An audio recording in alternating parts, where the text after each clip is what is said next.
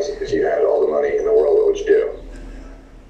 If I had all the money, I would probably travel with my camera and hang out with dogs.